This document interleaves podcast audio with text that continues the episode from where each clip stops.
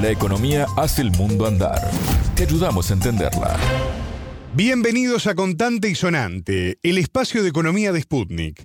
Desde Montevideo los saludamos, somos Martín González y Alejandra Patrone. Es un gusto recibirlos. Hoy les proponemos analizar el efecto de las elecciones presidenciales en Brasil este domingo 2 de octubre en el futuro de las relaciones comerciales e internacionales. Para profundizar en este tema entrevistamos al analista uruguayo Ignacio Bartizagui, postdoctorado en Integración Económica por la Universidad de Valencia y doctor en Relaciones Internacionales en la Universidad Nacional de La Plata en Argentina. El tema.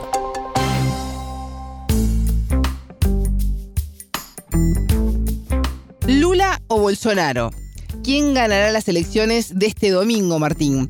Una opción que está en manos de 150 millones de brasileños y que impactará de manera diferente, dadas las características de los candidatos y sus programas de gobierno, en las alianzas regionales, las relaciones internacionales y las políticas económicas del país. Vos hacías la gran pregunta, ¿quién ganará el próximo domingo? Bueno, el último sondeo del Instituto Demoscópico, IPEC, indica que el expresidente Luis Ignacio Lula da Silva, líder del Partido de los Trabajadores, lograría una votación en el entorno del 48%, mientras que el actual mandatario, Jair Bolsonaro, obtendría 31%, lo cual puede desembocar en una eventual segunda vuelta. Sí, un posible triunfo de Lula en las elecciones de Brasil podría revivir la UNASUR y darle una impronta más política al Mercosur, si bien con el riesgo de dividir izquierdas y derechas, estas son algunas de las conclusiones que dijo Sputnik el analista uruguayo Ignacio Bartesagui.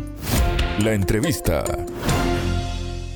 Yo creo que de darse la victoria de Lula, que es lo que indicarían las encuestas, por más que confirmarlo, porque es verdad que Bolsonaro ha, cortado la, distancia que Lula le había sacado en los últimos meses, me queda la sensación de que vamos a hacer una política internacional de Brasil, en el caso de que gane Lula, un poco más parecida a la de sus gobiernos, a las que vimos anteriormente en sus gobiernos, un Brasil mucho más abocado a tener una participación más activa en los organismos internacionales, a la discusión de ser un global player queriendo defender una posición en el asiento permanente en Naciones Unidas, con un rol más activo en su grupo BRICS, ¿no? En el grupo BRICS que forma parte, un rol más activo en su, en su visión en África, con una actitud un poquitito más definida en ese sentido. Nada, un Brasil que busque también una mayor participación en los organismos regionales, que de cierta forma Bolsonaro ha dejado un poco de lado. En ese sentido, queriendo relanzar seguramente la UNASUR, buscando una participación más activa en la CELAC, queriendo volver a generar una visión más amplia de Brasil en América Latina. ¿no? Yo creo que hay definitivamente cambios que, se van a reflejar, probablemente un cambio en lo que refiere a temas ambientales, ¿no? un Lula que pueda enfrentar los desafíos que ha dejado el gobierno de Bolsonaro en los asuntos ambientales.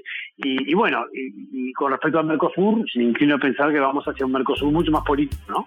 Las elecciones de octubre de 2022, Alejandra, no solo determinarán quién será el próximo presidente de los brasileños, sino que además serán determinantes para prever las relaciones con la región. Sí, un triunfo de Lula podría además dar un giro en la política exterior de Brasil en relación a la estrategia implementada desde el año 2018 por el gobierno de Jair Bolsonaro, actual presidente, aunque manteniendo algunos de sus puntos. Probablemente Lula insista con el ingreso de Bolivia al Mercosur, o sea, insista con que se termine de concretar la aprobación del Congreso brasileño para que Bolivia sea miembro pleno del Mercosur, y va a volver, por supuesto que va a insistir con, con un reintegro de Venezuela, y va a insistir con que el Mercosur de cierta forma busque bueno, recuperar la relación con Venezuela, ¿no? Va a intentar hacerlo en coincidencia política con Alberto Fernández, en el tiempo que le queda a Alberto Fernández, ¿no?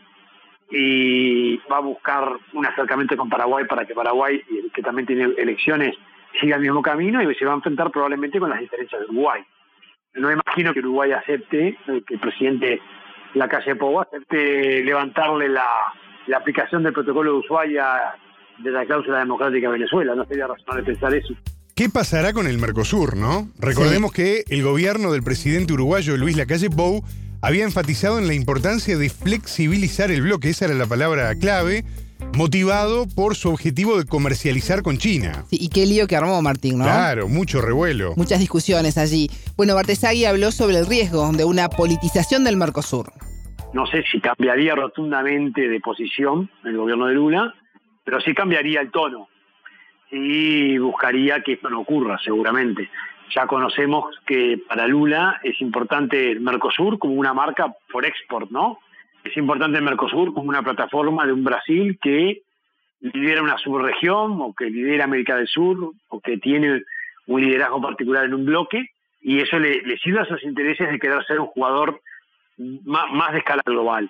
Y en ese sentido, yo creo que no le es cómodo a Brasil que Uruguay insista con la flexibilización, insista con sincerar el Mercosur o insista con avanzar en un TLC con China bilateral. Creo que sí, que es más que sería para los intereses de Uruguay con China, sería más conveniente una continuidad de gobierno con Bolsonaro que el que venga Lula, porque sin lugar a dudas Lula tiene un pensamiento distinto al de Bolsonaro respecto a esta posibilidad. Tiene un pensamiento también Lula distinto respecto al Mercosur. O sea, Lula eh, tiene una retórica integracionista que no tiene Bolsonaro, que ha visto siempre al Mercosur como un bloque que tiene que ayornarse, modernizarse y flexibilizarse. Lula siempre ha defendido la integración desde una visión más amplia, más basada en cooperación, más basada en política, por eso la UNASUR, más basada en otros pilares que no tienen que ver con el económico comercial solo. Entonces, eso sí creo que sería una mala noticia para Uruguay, que vuelva Lula con ese discurso. Algunos dicen que Lula volverá con un discurso distinto, porque Lula ahora no es el Lula de antes. Yo creo que en el fondo la visión sobre el Mercosur de Lula y su visión sobre la política internacional, sigo pensando que es la misma, ¿no? Consultamos también a Bartesagui sobre los desafíos económicos y en materia de relaciones internacionales para el próximo gobierno de Brasil.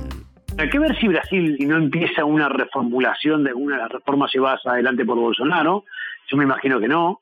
Parece que Brasil, independientemente del presidente que esté a cargo, creo que se ha iniciado un proceso de reformas, que algunas de ellas son irreversibles, ¿no? Entonces yo imagino que a menor ritmo, con toda seguridad, de algunas de las reformas que se estaban llevando adelante por Bolsonaro, no necesariamente veo a un Lula que, que trabe eso, ¿no? Por ejemplo, la apertura, digamos, Brasil está dando pasos a incorporarse a determinados acuerdos internacionales, o está, multilaterales, o está dando paso a discutir la necesidad de la apertura del mundo, o por ejemplo lo que ha ocurrido respecto a la baja del arancel del Mercosur, que ha impulsado él la baja del arancel, que la ha conseguido, el 10%, el 10 en conjunto con el Mercosur, pero también unilateralmente la bajó un 10% más. Yo creo que esas reformas, si se pueden llamar reformas, políticas que ha seguido Bolsonaro, no, no imagino que con Lula haya un, una revisión de ese camino que se inició. Creo que hay un convencimiento en, un sector bastante amplio de Brasil, y ojo que Lula si llega al poder va a llegar al poder con una coalición de centro, ¿no? tanto en su, en su vicepresidencia como en otros apuestos que tiene, y eso evidentemente le va a marcar una agenda económica que va a ser bastante, digamos, me parece eh, similar en términos generales a la de Bolsonaro, que puede tener algunos agregados de, impronta del PT históricamente, como hemos, visto en algunos planes sociales, en, que por cierto también los está teniendo Bolsonaro ahora, uno podría decir si por conveniencia política o electoral o no, pero los está teniendo. Pero no, no, no creo que venga, no imagino, especialmente por esto de las coaliciones y porque, y porque se trata de un Lula que tiene que que asumir que está en otro Brasil. No imagino una revisión profunda de muchas de las políticas que fueron iniciadas por Bolsonaro. Creo que podría haber hasta cierta continuidad en algunas de ellas. Era el analista uruguayo Ignacio Bartesagui, postdoctorado en integración económica y doctor en relaciones internacionales. Hasta aquí, contante y sonante. Pueden escucharnos todos los días por sputniknews.lat. Contante y sonante desde Montevideo.